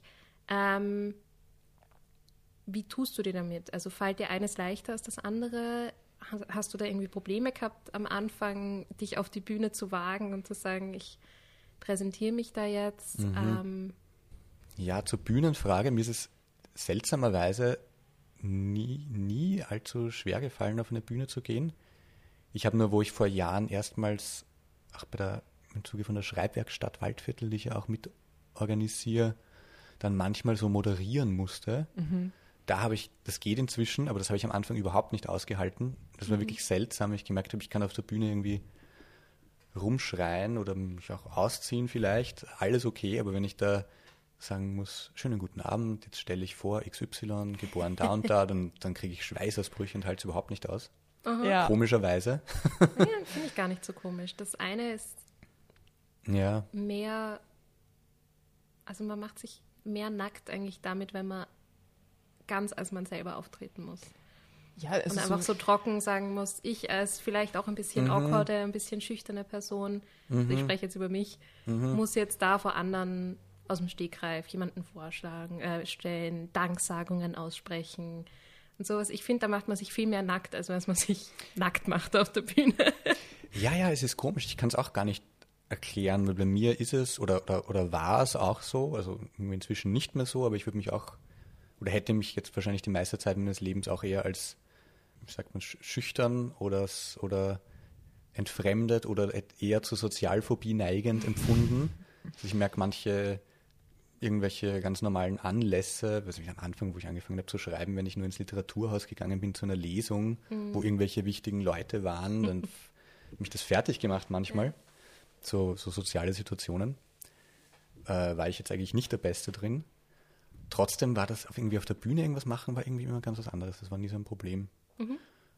Und mit der Band ist es auch, ja, das ist eben das Ding. Ich habe dann so das Gefühl, wir müssen uns alle, wir sind alle drei so ein bisschen weird und müssen uns eben immer wieder daran erinnern, dass das nicht ganz normal ist, was wir da machen. aber dass es okay ist. das ist in Ordnung. Aber wir sind da halt so in unserer eigenen Welt und David kreischt dann so vor sich hin und hat so seine eigene seltsame Bühnenfigur. ja. Zum Beispiel Und wir finden das alle ganz toll und irgendwie funktioniert aber es ist schon sehr seltsam Mhm. eigentlich. Vielleicht ist Moderation dann auch eben zu normal. Also vielleicht hat man bei. Moderation zu viele Vorbilder, wo man, wo man, also Ja. es gibt, ich kenne viele Bands, viele MusikerInnen, die äh, ganz schlechte Ansagen machen zwischen den Liedern oder gar Mhm. nicht äh, sprechen, ähm, sondern einfach nur Musik machen wollen. Äh, dafür sind sie auch da. Also ich kann mir das auch gut vorstellen, dass das einen, Mhm. einen Unterschied gibt. ob Ich finde manchmal sogar die Moderationsposition weirder, als wenn man sich irgendwie Ja. aufführt. Das eine ist so expressiv und dann denkt man so, ja, die, die heizen sich gerade gegenseitig voll an und die haben auch einen Spaß miteinander, das ist ja auch total wichtig. Mhm. Dass ich dann manchmal, wenn man zum Beispiel so dann die Zwischenmoderation Mhm. bei Festivals oder Mhm. Oder auch, sagen wir, irgendein Anlass, wo man jetzt mal irgendwie Danksagungen aussprechen muss oder so. Das finde ich dann manchmal fast skurriler. Das ist, da stehen jetzt lauter Leute, jeder weiß, Danksagen was bei, jetzt kommt. Dann alle aufstehen und klatschen Ja, und genau. sich kurz beklatschen lassen. bei so So kurz Kulturveranstaltungen so ein- am Land. Pinguin, so kurz nach vorne beugen und dann wieder hinsetzen. Ja. Das ist eigentlich, ich glaube, von außen betrachtet wäre das jetzt Mhm. ganz weit weg, sagen wir mal, irgendein Tier würde uns beobachten, wäre wahrscheinlich das skurriler als die Das ist ein Bühnensituation. guter Punkt, das stimmt, ja, weil irgendwer, der rumspringt und rumkreischt, das ist irgendwie noch, ja, das ist so, irgendwie noch nachvollziehbarer. Ja. ja, weil man halt ein Gefühl ausdrückt und bei so Moderationen versucht man ja möglichst wenig Gefühl auszudrücken. Das finde ich fast weirder, aber Ah, das ist Moderation ist auch eine eigene Kunstform. Ich finde das wahnsinnig Mhm. wichtig. Also ich habe dann irgendwann gemerkt, das können ganze Veranstaltungen Hm. stehen und fallen, teilweise mit der Ja. Moderation. Und wenn jemand das auch ein bisschen so als eine kleine künstlerische Intervention sieht, wo ein bisschen was Persönliches reinkommt, dann kann das wahnsinnig gut sein. das ja. Aber man muss nicht alles können und ich glaube, Mhm. Moderation muss ich jetzt noch nicht können. Wir machen ja auch nur einen Podcast. Stimmt, wir moderieren ja nicht. Ähm, wir kommen zu einer neuen kleinen Kategoriefrage. Mit der würde ich jetzt überraschen, weil das habe ich vergessen, dir zu schreiben. Aber ähm, ist, glaube ich, nicht so schlimm. Du hast gemeint, du hast ja den vorigen Podcast schon angehört. Wir haben das den Valentin auch Ich habe ihn gefragt. aber nicht ganz fertig gehört. Ganz am Anfang. Ah, Ganz okay. am Anfang, was wolltest du als Kind werden? Ah, ja, genau, da war der Valentin mit den Dinosauriern. Ja. Ich, erinnere Ja. mich, ich erinnere mich noch, ich erinnere mich noch, wo er Dinosaurier gezeichnet hat. Wir waren ja gemeinsam in der Schule. Ah ja. Ja, die Welt ist klein bei uns in der Podcast-Welt. Ähm, also was ich, was ich werden wollte als Kind, genau. ähm, es, das ist ein, mal ein bisschen diffus vielleicht, aber ich hatte eigentlich immer ein wahnsinniges Fable für Wissenschaft oder Naturwissenschaft Ah, noch einer. und Weltraum, Weltraum im Allgemeinen. Spannend, was wir alles für Gäste haben. Gab es schon? Nein, nein. Ach so, aber, nicht äh, das andere. Entschuldigung, erzähl, aber zuerst Dinosaurier. unser erster Gast wollte, wollte Body, Bodybuilderin werden und ist jetzt bildende Künstlerin. Ja, genau. Der Valentin Das hat wollte ja ein bisschen Zusammenhang werden. noch vielleicht. Ja, ja doch, wenn man ihre Bilder so anschaut, werden? sind schon... Doch, hat sie gesagt, ihr Onkel war Bodybuilder und sie wollte das, das auch. war ich. Das warst du. Ja, Also ja, gut. wollte Die Impfung. Nein, es, es Was wollte die beginnt. Alles Assunta jetzt. werden? Ich weiß es gar nicht mehr. Es ist auch nicht so wichtig. Ja, du das kannst du ja wolltest- nachhören in Podcast äh, Folge 2. Danke. Was wollte Assunta äh, als Kind werden? Schauspielerin. Schauspielerin. Schauspielerin wollte Ja. sie mal werden. Aber, Okay, aber, ja, Weltraum hat dich interessiert. Ja, ich, ich kann mich jetzt nicht so genau erinnern oder vielleicht hatte ich es nicht so, habe ich mich nicht so ganz so festgelegt. Das Kind, ich habe mich auf jeden Fall wahnsinnig für Weltraum interessiert und wollte vielleicht auch Astronaut werden, habe aber immer schon sehr stark zu Schwindel und Höhenangst geneigt und mich nie in irgendeine Hochschaubahn getraut und habe, glaube ich, als Kind schon gecheckt, dass das vielleicht schwierig wird. Oh nein. Und fand dann eh, glaube ich, die Idee schöner, das irgendwie, äh, irgendwie, weiß nicht, Raketen zu bauen oder solche Sachen. Es, es war nicht so genau festgelegt, aber ich habe auch so Perpetuum mobiles gezeichnet, das Kind mir dann irgendwie meine Eltern versucht dann beizubringen, warum sich das nicht ausgehen kann, aber ich war ziemlich überzeugt davon. Irgendwie so ein, ein Schiff, das ist lustig, diese Verbindungen. Ich hatte irgendwie so einen Plan von einem Schiff in das Wasser hineinfließt, das dann ein Rad antreibt und dadurch fährt das Schiff Ah ja. und habe lang nicht eingesehen, warum das nicht gehen kann. Ähm, genau, aber ich glaube, ich habe mich als relativ kleines Kind tatsächlich irgendwie so als jemand gesehen, der da irgendwie, der da irgendwie so bahnbrechende. Technologien entwickelt oder sowas. Also Ich habe sogar kurz, ich habe drei, ich habe einmal drei Tage Physik studiert. Drei Tage. Aber das ist ja, also okay, da, da müssen wir jetzt kurz drüber reden, welches weil Studium ist das? wo, wo muss man nur drei Tage Das war noch, also nein, ich habe ich Ja, nach drei drei Tagen Tag abgebrochen, drei Dropout am Tag drei. du hast dann dra- Tag drei schon gewusst, das wird nichts. Äh, ja, es war ein bisschen, also ich habe ich hab Physik wahnsinnig geliebt in der Schule. Mhm. Da hatte ich einen sehr, sehr guten Physiklehrer, Martin Dangel, ja. der mich eigentlich zur Philosophie gebracht hat, hat was ich ja als erstes studiert habe. Also der Mhm. hat einfach immer so eine wahnsinnig krasse erkenntnistheoretische Perspektive reingebracht in alles und irgendwie den Kopf so aufgemacht. Also ich bin echt durch dieses Phys Schulphysik irgendwie so ein bisschen ins Denken, in die Philosophie und von Cool. dort dann in die, in die Literatur irgendwie gekommen. Aber es hätte mich halt schon gereizt. Ich war nur immer auch wahnsinnig schlecht in Mathematik. Und eben vor der Sprachkunst habe ich Philosophie studiert schon und irgendwie dachte ich so, ja, das ist ein bisschen, bisschen langsam studieren und war so, irgendwie, irgendwie sollte ich vielleicht was machen, was Gescheiteres machen. Äh, da habe ich mal für Physik inskribiert, was mich interessiert hat und dann einfach drei Tage in Mathematik-Vorbereitungskurs gesessen und habe gemerkt, nein, das ist einfach Das geht sich aussichtslos, geht aus. sich einfach nicht aus. Ja, das beantwortet auch Ja. gleich eine andere Frage, die wir gehabt hätten, und zwar, was hast du wieder aufgegeben? Mhm, Das stimmt. Physikstudium, würde ich mal sagen. Genau, stimmt, über diese Frage von etwas so hinfallen und liegen bleiben, äh, etwas scheitern und dann einfach nicht weiter probieren, habe ich eh länger nachgedacht, bin aber gar nicht darauf gekommen, weil der, weil der Versuch schon so unambitioniert war, dass ich es gar nicht Aber mal wirklich als. Scheitern wahrgenommen Ich meine, du habe. bist hingegangen. Ich finde, das ist schon mehr als Ja. viele sich in einem Versuch versuchen. Ja, eigentlich schon, ja. Mhm. Stimmt. Und Mhm. gab's, gab's, ich muss jetzt nochmal nachhaken, haken, gab's andere Dinge, die du äh, liegen lassen hast? Oder wo du gesagt hast, na, das, das lasse ich jetzt, schiebe ich beiseite, fange ich auch Mhm. nie wieder an? Ähm, Texte. Ja, ja, gut, okay. Hm, Texte gibt es eigentlich, die habe ich jetzt alle wieder vergessen, glaube ich. Aber da gibt Ja. es sicher einen ganzen Haufen, der irgendwie liegt und nicht funktioniert hat. Aber ja, stimmt, so, so vom, vom Schreiben her ist mir dann schon, wobei es vielleicht nicht 100% stimmt zur Fragestellung, aber ich bin auf der Sprachkunst auf der Uni schon an Lyrik gescheitert, ganz einfach.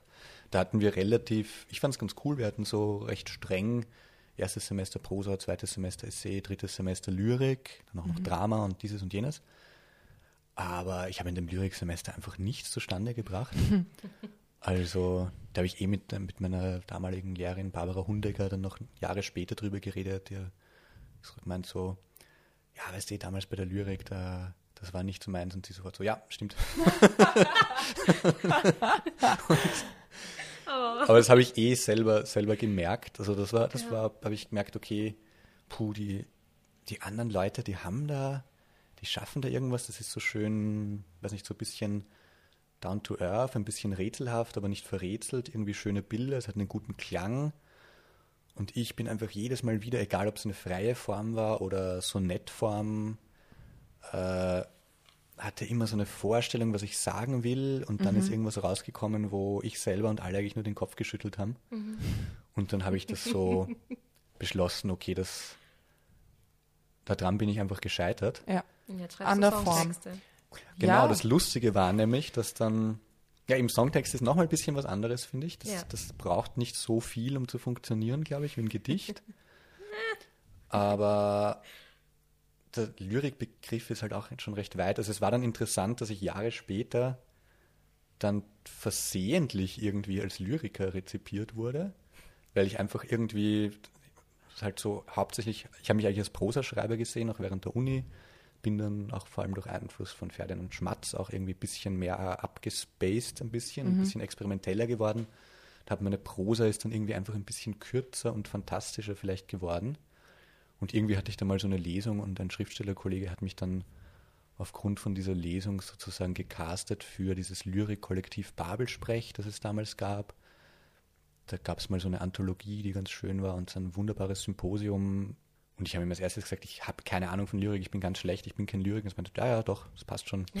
so, okay, diese, diese, ich bin da zufällig, habe ich dann, bin ich zu Texten gekommen, die ich gar nicht als Lyrik gesehen hätte, die aber als Lyrik rezipiert worden sind. dann auch noch im Lyrik-Übersetzungsworkshop gelandet, zweimal. Und dann habe ich mir gedacht, aha, anscheinend kann ich inzwischen doch Lyrik. Aber habe dann gemerkt, dann, aber wenn ich es dann dezidiert versuche, dann, dann geht es erst wieder nicht. Also es kann mir nur, es kann mir nur passieren irgendwie. Du, du darfst nicht während dem Schreiben äh, dran denken, es soll eine lyrische Genau, Form haben. genau. Erst das Geschriebene ist dann die. Irgendwie passiert es anscheinend manchmal, aber an dem Vorhaben, Lyrik zu schreiben, Okay. scheitere ich. Okay. Aber das Schöne ist am Labeln, ich sage jetzt mal was pro Labeling, haha, Mhm. dass man es nachher machen kann. Ja, Genau. Nur- Dass man schreibst aussuchen und dann kann. Du denkst, ja, eigentlich darf ich das jetzt mit Fug und Recht Lyrik nennen. Mhm. Ist so. Oder, ja, jetzt habe ich Jazz gemacht. so, Mhm. Das war jetzt Punk. Aber ja, finde ich ganz spannend. Ja, du hast jetzt eh schon ein bisschen angefangen, über deine Ausbildung zu reden, beziehungsweise es immer wieder auch schon geteasert. Du ähm, hast Philosophie studiert und warst dann an der Universität für angewandte Kunst in der ersten Schreibkunstklasse, oder? Sprachkunst, Sprach- genau. Sprachkunst, Entschuldigung. Genau, das war damals frisch gegründetes Institut, ja. Genau, Bachelor, Bachelor der Sprachkunst. 2009 oder so? ja, oder? ja, 2009? genau, es ist schon so lange her, dass ich es fast nicht sagen will, aber Naja, wir hatten jetzt, also es war jetzt auch zehn Jahre Sprachkunst. stimmt, genau, man kann sich eigentlich also, zusammenrechnen, Wenn man gut wenn in man Mathe gut ist. zuhört. Die Leute wissen ja nicht, wann du zum Studieren angefangen hast. Das Genau. kann ja auch mit 15 gewesen sein. Ja. Ähm, Genau. Genau, ähm, aber was ich zum, zur Ausbildung fragen wollte, wir haben ja schon immer wieder auch mit anderen Gästen angesprochen, gab es irgendwelche Hürden, irgendwelche Hindernisse, irgendein Scheitern oder Scheitergefühl natürlich eher in der Ausbildung? Gab es da irgendwas, wo du dir gedacht hast, boah, damit habe ich nicht gerechnet, dass das so heftig wird? Oder ich finde, der Valentin hat es auch ganz schön besprochen in seiner Folge, dass er so ein bisschen gemerkt hat, warte mal, es ist doch irgendwie, es geht doch irgendwie um was anderes oder so. Also gab es da so Momente bei dir in der Ausbildung, im Studium? Also natürlich jetzt eher bezogen auf die Sprachkunst, aber natürlich auch im Philosophiestudium, je nachdem, Mhm, mhm, worüber du sprechen möchtest. mhm. Ja, na, genau, na, Philosophie ist eine andere Sache, da habe ich auch gemerkt, das war wahnsinnig wichtig für mich, aber habe ich auch recht bald gemerkt, dass da kann ich keine Karriere einschlagen, also da irgendwie wissenschaftliche, geisteswissenschaftliche Karriere geht sich auch nicht aus. Dazu lese ich einfach zu langsam Ja. und Ja. oder denke zu langsam oder so. Aber auf der Sprachkunst eigentlich nicht. Also das war eigentlich alles recht gechillt. Irgendwie, also für mich zumindest. Ich habe, es haben gerade am Anfang haben andere Leute schon ein bisschen geächtzt, weil es auch so so stundenplanmäßig am Anfang noch war, weil es einfach ein neu gegründetes Institut war, wo einfach zwölf oder vielleicht waren wir 15 am Anfang Leute waren und das war die ganze Studienrichtung. Das heißt, das war zwangsläufig so, dass die uns quasi sagen, dort und dort geht es jetzt hin und das ist das Lehrangebot und das ist es jetzt. Und ja auch alle Augen auf euch. Also es gab Okay, keine genau. anderen Jahrgänge. Ähm, Nicht viel Wahlfreiheit, genau. Eigentlich fast eins zu eins Betreuung dort damals. Ja, Schön. wir haben uns so gestimmt, wir haben uns fürs künstlerische Einzelfach dann irgendwie sogar Ja. noch getrennt und waren, glaube ich, zu sechst irgendwie.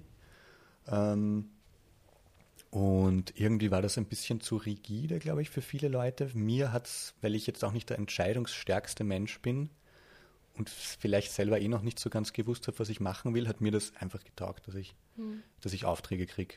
Dass mir jemand sagt, so, jetzt schreibe ein Theaterstück. äh, worauf ich, glaube ich, nicht gekommen wäre. Und gerade das zum Beispiel Drama hat mir auch wahnsinnig gefallen. Und ich war da eigentlich recht glücklich mit allem tatsächlich. Außer meine Probleme mit der Lyrik, aber sonst. Ist doch schön. ja, ja. Also man darf auch mal eher nicht zugeben, dass man am Scheitern gescheitert ist, finde ich. Das ist total, total in Ordnung. Ähm, Man ist da ja auch, ähm, das ist ja das Schöne an Ausbildung, dass wenn man sich darauf einlässt und das auch wirklich als Ausbildung versteht, ähm, dass man sich da auch ein bisschen fallen lassen kann und eben ausprobieren kann und plötzlich Drama für sich entdeckt Mhm. oder Lyrik eben nicht für sich entdeckt. Ähm, Also Mhm. dass man da ein, ein entspannterer Zugang in der Ausbildung ist schon, ist schon angenehm. stimmt.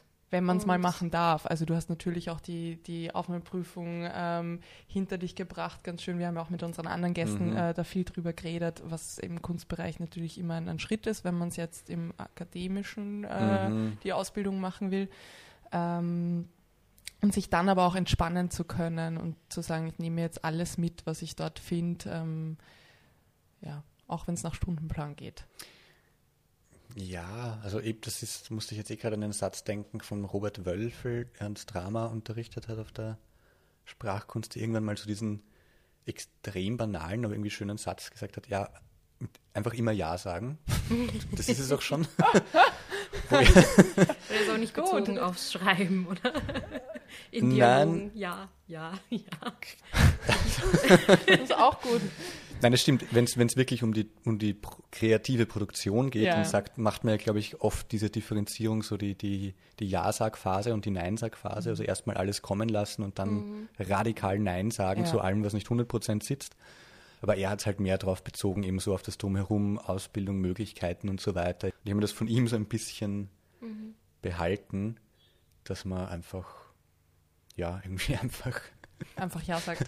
Sich einfach Ja sagt, ebenso wie, wie ich mir jetzt damals gedacht habe, ich, was mache ich auf einer, was mache ich auf einem Lyrik-Symposium? Da habe ich ja keine Ahnung.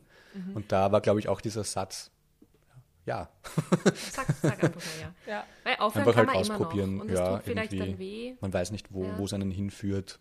Voll. Ähm, also für mich wäre jetzt meine letzte Frage, Tina. Ich weiß nicht, ob von dir noch eine Frage kommt. Mhm. Ähm, es ist ja, wenn man schreibt und vor allem, wenn man auch veröffentlicht, ähm, auch wieder ein Prozess, wo man mit viel auch Rückschlägen oder mit Ablehnungen zu kämpfen hat. Also ähm, man reicht ja wahrscheinlich bei Verlagen ein oder versucht es auf irgendeine Weise zu veröffentlichen oder zeigt es anderen oder zeigt es seinen ProfessorInnen, was auch immer. Ähm, wie, wie gehst du damit um? Wie sind da deine Erfahrungen gewesen? Äh, ja, das ist schwi- schwieriges Thema. Also eh gerade bei Verlag hatte ich dann plötzlich irgendwie wahnsinniges Glück. Also mal schauen, es ist, es ist noch nicht heraus, aber wie vorher schon kurz erwähnt, Manuskript für mein erstes Buch abgegeben vor zwei Monaten. Es soll Kosmologie heißen momentan und ich bin sehr lang dran gesessen. Und das war irgendwie einer der seltenen Fälle, wo ich jetzt natürlich nicht äh, auf unverlangt irgendwo was hingeschickt hat, weil das erfährt man schnell, wenn man mal anfängt, Literatur zu machen. Das kann man sich quasi sparen, das bringt fast überhaupt nichts, weil die Verlage meistens scheitern daran, diese ganze Menge von Texten irgendwie sich reinzuziehen und sie sind angewiesen auf andere Kanäle und Empfehlungen. Aber trotzdem war das halt sehr schön durch Empfehlung von einer renommierteren Freundin von mir, die dieses Projekt lange kennt und da irgendwie ziemlich dahinter steht, dann bei Mattes und Zeitz Berlin zu landen und sofort irgendwie quasi genommen zu werden. Glückwunsch. Danke. Ja, Ja, das war, Das, das ist eine ist große toll. Sache, ja. Ja. Ja, ich meine, jetzt ist der Vertrag unterschrieben und ich weiß nicht, was passiert. Ähm, ich, ich warte. Ja. Das macht mich ein Ja. bisschen nervös, aber ist eh okay. Ähm, genau. Aber, also, das war gut, aber sonst ging es mir eigentlich auch so, dass ich, also, dass ich zum Beispiel jetzt letztens die, die, die Jugendschwelle anscheinend offiziell überschritten habe und mich nicht mehr fürs Startstipendium des Bundes bewerben kann, wo ich immer abgelehnt worden bin. Übrigens auch, Kenn ich.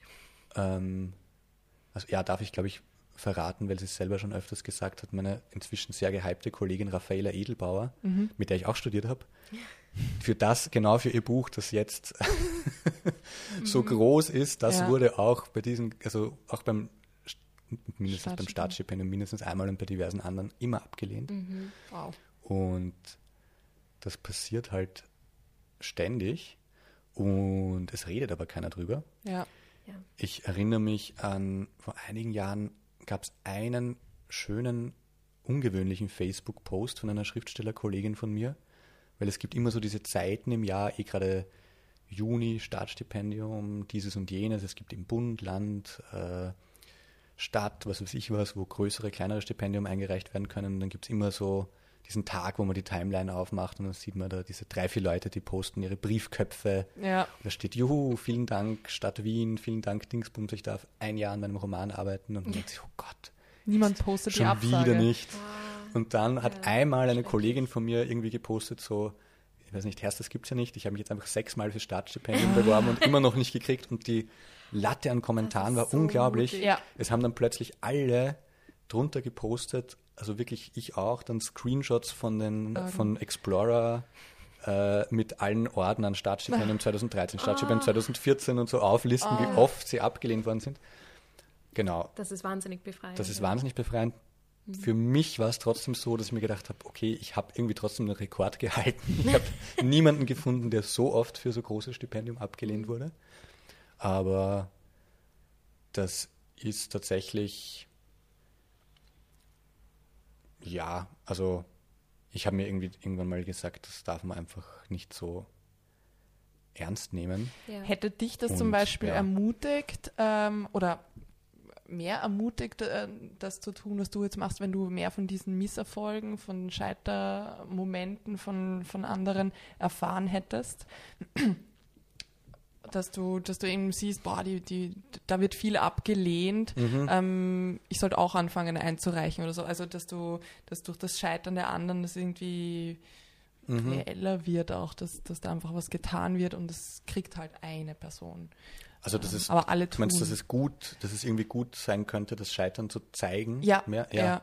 Ja, auf jeden Fall. Also mir hat es tatsächlich, glaube ich, mich oft gerettet, eigentlich, dass eben gerade die Professoren, meine Professorenschaft auf der Sprachkunst, jetzt von damals, die alle eben, eben so äh, 60 plus, 70 plus sind, dass die auch alle oder die meisten von ihnen erzählt haben, ja, irgendwie, die sind dann auch mit, mit, mit Anfang 40, glaube ich, erst ernsthaft veröffentlicht und davor auch alle möglichen Brotjobs gehabt, auch hundertmal beim Wien-Stipendium abgelehnt und was weiß ich was.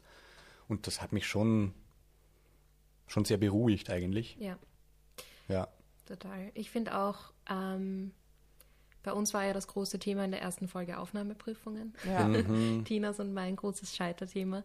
Ähm, und auch dieses, allein dieses Sprechen darüber und auch wie dann erste Freundinnen von mir auch diesen Podcast gehört haben und mit mir darüber geredet haben. Oder wenn ich, ich mache das ja auch erst seit kurzem, dass ich darüber rede, wie oft ich bin ich in Linz abgelehnt worden, wie oft bin ich in Wien abgelehnt worden. Ähm, dass man da erst drauf kommt, dass die Tina zum Beispiel, die ich für eine großartige Schreiberin, ich sage nicht Schriftstellerin, Schreiberin halt äh, abgelehnt worden ist, dass SängerInnen, Kolleginnen von mir, die ich für ganz, ganz, ganz äh, toll halte und wirklich herausragende MusikerInnen sind, auch öfter abgelehnt worden sind, das vielleicht drei, viermal probieren mussten.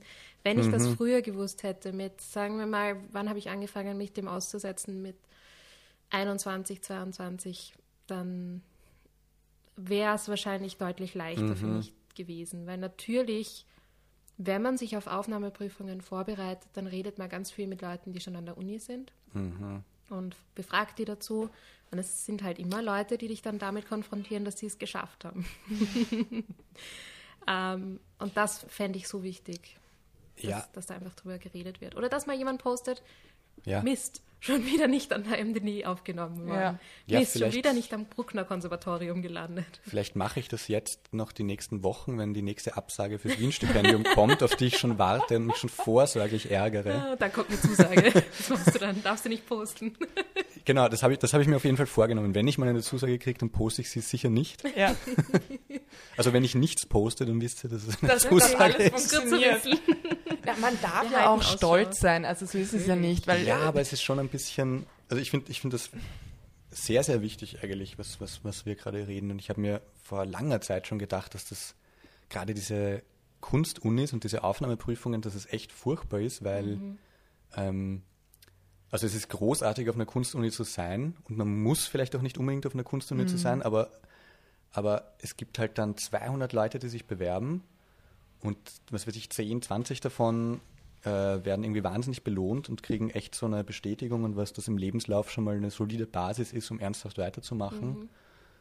Und was aber vergessen wird, ist, dass halt 80 Prozent, 90 Prozent dadurch auch, dadurch, dass die anderen genommen werden, diesen Gescheitert-Stempel kriegen, Ja. den sie sonst gar nicht gekriegt hätten.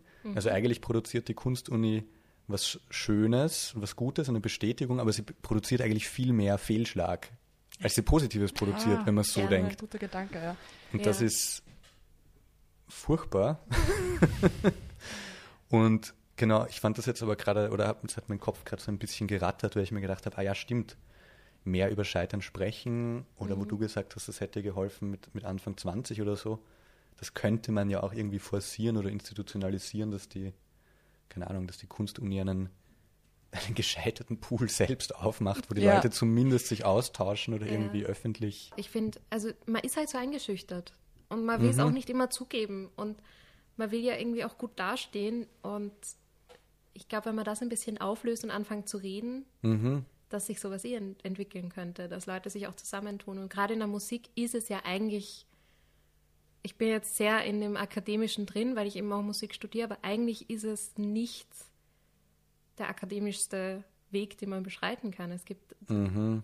wirklich einen sehr, sehr großen Teil an MusikerInnen, die keine akademische Ausbildung gemacht haben und ganz hervorragend äh, ankommen und auch ganz hervorragende Musik machen. Mhm. Aber trotzdem, selbst da, wenn man mal einmal drin ist in diesem System, ist man irgendwie drin gefangen. Die, die studiert haben, die sind schon irgendwo woanders. Ja, ja, ich glaube, es ist bei, bei, bei Malerei oder bei bildender Kunst noch viel schlimmer, dass du da irgendwie Mhm. nicht ernst genommen wirst. Bei Schreiben ist, herrscht immer noch ein bisschen dieser Gedanke, dass man das eh nicht lernen kann. Ja. oder im Ja. Institut für Sprachkunst gibt es erst seit zehn Jahren, da ist es auch noch eher wurscht. Mhm. Aber es stimmt, es ist dann wirklich, ich finde es auch wirklich fatal, wenn es dann, wenn du dann nur noch ernst genommen wirst, wenn du studiert hast. Wenn du da einen Abschluss hast oder, oder zumindest Ja, ja, ja. aufgenommen wurdest.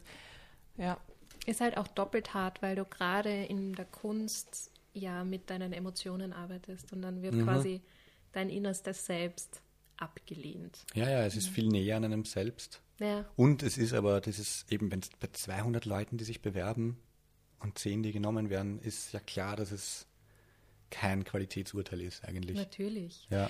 ich, ich glaube, also für, für mich war das äh, deswegen auch so, so hart, dann ähm, die Male, die, die dreimal ähm, oder zweimal, wo ich dann auch ein, ein Gespräch hatte, Mhm. weil es ein, ein, so ein Zeichen war von, ähm, also es ist nicht genug oder dein, dein Schreiben ist nicht genug, du bist nicht genug, aber wir wollen jetzt auch nicht weiter drüber reden. Mhm. Also weil es wird einem ja jegliche Möglichkeit dann irgendwie auf Feedback oder Mhm. auf eben drüber sprechen genommen und dann geht man halt wieder so zurück und denkt sich, okay, Ja. ich, es ist nicht genug, aber ähm, jetzt wird auch nicht mehr weiter drüber gesprochen. Ich finde es halt schade, wenn eben auch Stipendien Mhm. oder, oder Verlage, wo keine Antwort kommt. Also wenn dieses, wenn ein Aufhören drüber, äh, drüber zu Mhm. sprechen dann irgendwie stattfindet. Ähm, und wenn man das forcieren kann, durch übers Scheitern sprechen und wenn man dann irgendwie weiter, Mhm. da, dann ist es ja wieder was Schönes. Also wir können wenn, das ja gerne starten, dass wir unsere Ablehnungen ab jetzt posten und nicht unsere Zusagen. Ja, ich denke mir, ich habe mir jetzt gerade so gedacht, dass, dass, weil ich sehr motiviert habe, mir gedacht, das ist wirklich sehr politisch wichtig, finde ich, Mhm. Ja. eigentlich tatsächlich, äh, da irgendwas, irgendwas zu machen oder irgendeine Plattform zu starten oder Ja. irgendeine Initiative. Die zweite Person, der ich beim letzten Mal, wie ich nicht aufgenommen worden bin, in Wien geschrieben habe, war die Tina. Gesagt, Tina, ich habe was für unseren Podcast. failed again. Ich Yay! kann es ja gar Ich nicht mal mehr, ich, ich, ich kann nur Schätzungen anstellen, ich kann nur Schätzungen anstellen, wie oft ich gescheitert bin. Ich Ja. habe dann gemerkt, meine, das gibt, ist meine Dokumentation, das reicht gar nicht aus, aber also die, die Anzahl an größeren Stipendien Ja. auf verschiedenen Ebenen, Ja. genau. Aber wir haben einen guten Kreis gezogen. Ja, Wir ich finde sehen auch, jetzt- es war ein ja. sehr langes, sehr schönes Gespräch. Ja, danke. Dankeschön. Vielen Dank auch, Ja. sehr schön. Hat mich gefreut. Und äh, Machen wir weiter mit einer Scheiterplattform in auf jeden Fall. Form. Ja. Auf jeden Fall. Ich wäre Und interessiert. Du, du, du wirst verpflichtet auch jetzt dazu. Kannst du unseren Social Media Kanal übernehmen? Äh, nein, aber wir danken dir auf jeden Fall sehr, dass du da warst. Wir werden alle deine Projekte unten verlinken. Und ja, haltet auf jeden Fall die Augen offen, weil da kommt noch was. Jawohl, hoffentlich nächstes Jahr. Wir wünschen dir alles Gute ähm, und äh, schöne Feiertage Danke. natürlich, einen schönen Jahreswechsel und so weiter. Euch auch. Schöne Weihnachten. Und auch euch da draußen. Ähm, es war uns wieder eine Freude und ähm, schönes neues Jahr. Danke fürs Zuhören. Gutes Hinfallen.